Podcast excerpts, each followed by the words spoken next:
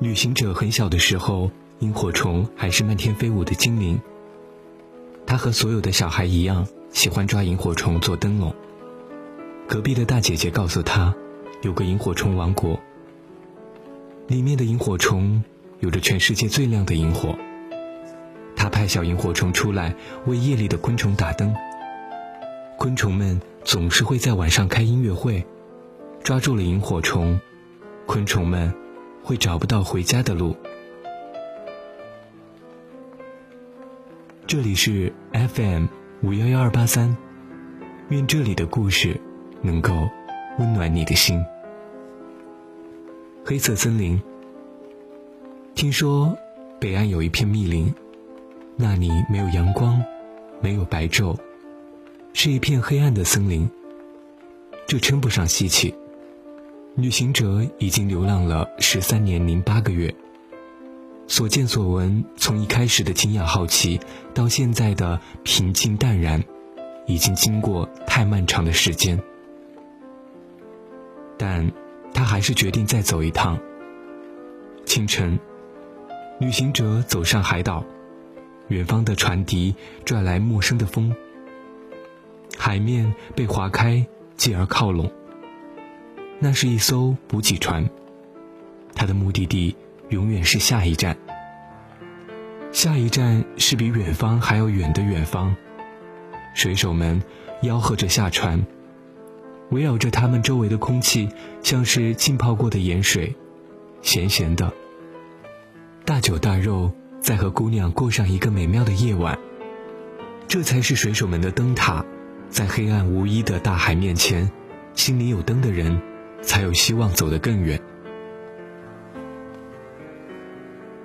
旅行者想起了老渔夫，那是个顽固的老人。遇到老渔夫的时候，旅行者还是一个白衬衫的少年。那是一个星星很多、很亮的夜晚。老渔夫拥着一团火光，阵阵烤鱼的香味儿挤进危险的空气。又钻进旅行者疲惫的呼吸道。少年和老人在星光下呼哧呵哧地啃着鱼肉。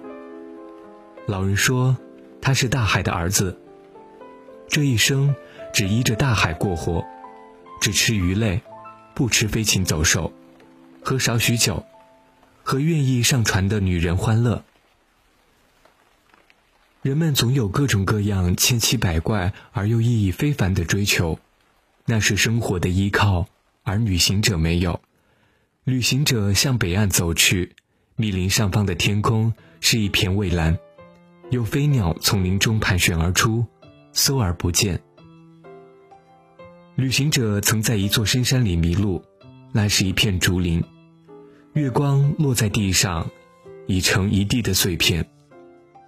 旅行者吃下最后一块压缩饼干，把脸埋进阴暗里，身上披着碎碎的光。那是一场惊险的旅程，可迷失的惶恐，却越发的无助。被救之后，庆幸而惊喜。旅行者都已经忘记了，只记得那些细碎的月光，它很白，很亮，从很高的天空中倾泻而下。蜿蜒着向很远的黑暗里走去，停留在旅行者的心中，那是他见过的最美的一场月光，在以后漫长的旅途当中，再也未曾见过。海岛的居民常年受海风的洗礼，皮肤都泛着健康而热情的黝黑。清早，集市吆喝着买卖的声音。送丈夫出海时，妻子念叨；孩童追逐打闹、嬉笑的声音，一一在旅行者耳边掠过，就好像一扇又一扇的门。旅行者单枪匹马、勇往无前地闯进这些日常，却还是走在孤独的旅途里，好像新的岛民在提醒旅行者：去黑色森林的人都没能回来。听说，那里有魅惑人心的魔鬼，已经有很多年没有人敢靠近了。旅行者只是笑笑，他感谢岛民的好意，但是对他而言，没有非去黑色森林不可的理由，也没有不去的理由。那就走一趟吧，和以往的每一趟旅程一样。走进密林的时候，旅行者没有发现什么不同，说起来有些失望。所谓的黑色森林，仅是一片郁郁葱葱的景象，绿色的天空，绿色的风，绿色的前方，还有绿色的来路。旅行者深深地呼吸着潮湿的空气，带着泥土和腐木的味道，没有阳光的气息。这里的景色并无惊喜，也许是旅行者已经忘记了惊喜。第三次走过那棵参天古树的时候，旅行者明白他迷路了。对于迷路这件事情，旅行者已经轻车熟路，或者说这是他的生活方式。天色渐晚，有飞鸟环林。旅行者靠着大树，点燃一根烟。烟圈兀自上升，和湿润的水汽相撞，金晃消散。一根烟的时间，森林已经被搭黑的幕布盖上，密不透光。今晚没有月亮。旅行者缓缓向上伸出手，慢慢紧握，什么也没抓到。第二天，旅行者还在迷失的森林里。空气都是树木的气息。第三天，第四天，第五天，旅行者感到了疲惫，他靠着大树歇息了一天。有莽撞的青苔企图爬上他的身体。夜晚来了，无月，无风。旅行者起身，捡了一根树枝，摸索着向前走，往陌生的黑暗中走去。层层叠叠的黑暗，像密密丛丛的网，怎么也拨不开，怎么也逃不脱。旅行者闭上双眼，睁开又闭上。他想起小时候，妈妈总是用双手遮住他的眼睛，等他着急了才放开手，而妈妈总是笑脸盈盈的，温柔着看着他。旅行者小心翼翼地睁开双眼。深浅不一的黑暗里，有点点萤火在跳跃。那是幻觉吗？旅行者的目光打在眼前的萤火上，萤火一闪一闪的回应，像是为了验证自己的存在，纷纷雀跃在旅行者周围。旅行者很小的时候，萤火虫还是漫天飞舞的精灵。他和所有的小孩一样，喜欢抓萤火虫做灯笼。隔壁的大姐姐告诉他，有个萤火虫王国，里面的萤火虫有着全世界最亮的萤火。他派小萤火虫出来，为夜里的昆虫打灯。昆虫们总是在晚上开音乐会，抓住了萤火虫，昆虫们会找不到回家的路。小旅行者把这件事情告诉他最好的伙伴，可是被嘲笑了。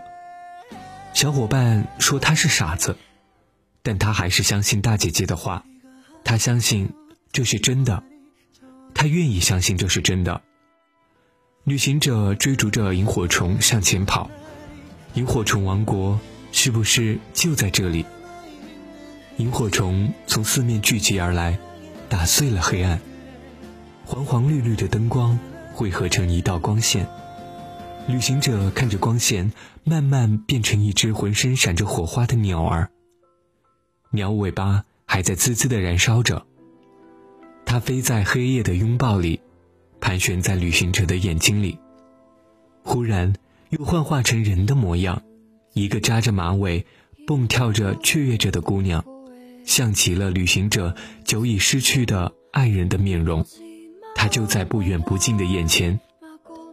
那是旅行者最青涩的回忆，可是，也是回不去了。突然，光源又换成少年时的模样，少年蜷缩着身子，以原始的姿势，那是少年时的旅行者。旅行者蛊惑般想上前摸摸少年的头，光源渐渐的变得越来越亮，越来越刺眼。在旅行者触摸到少年头的时候，强光一闪，旅行者觉得有一团火泼进了他的眼睛，再睁眼，眼前只剩一片浓重的黑暗。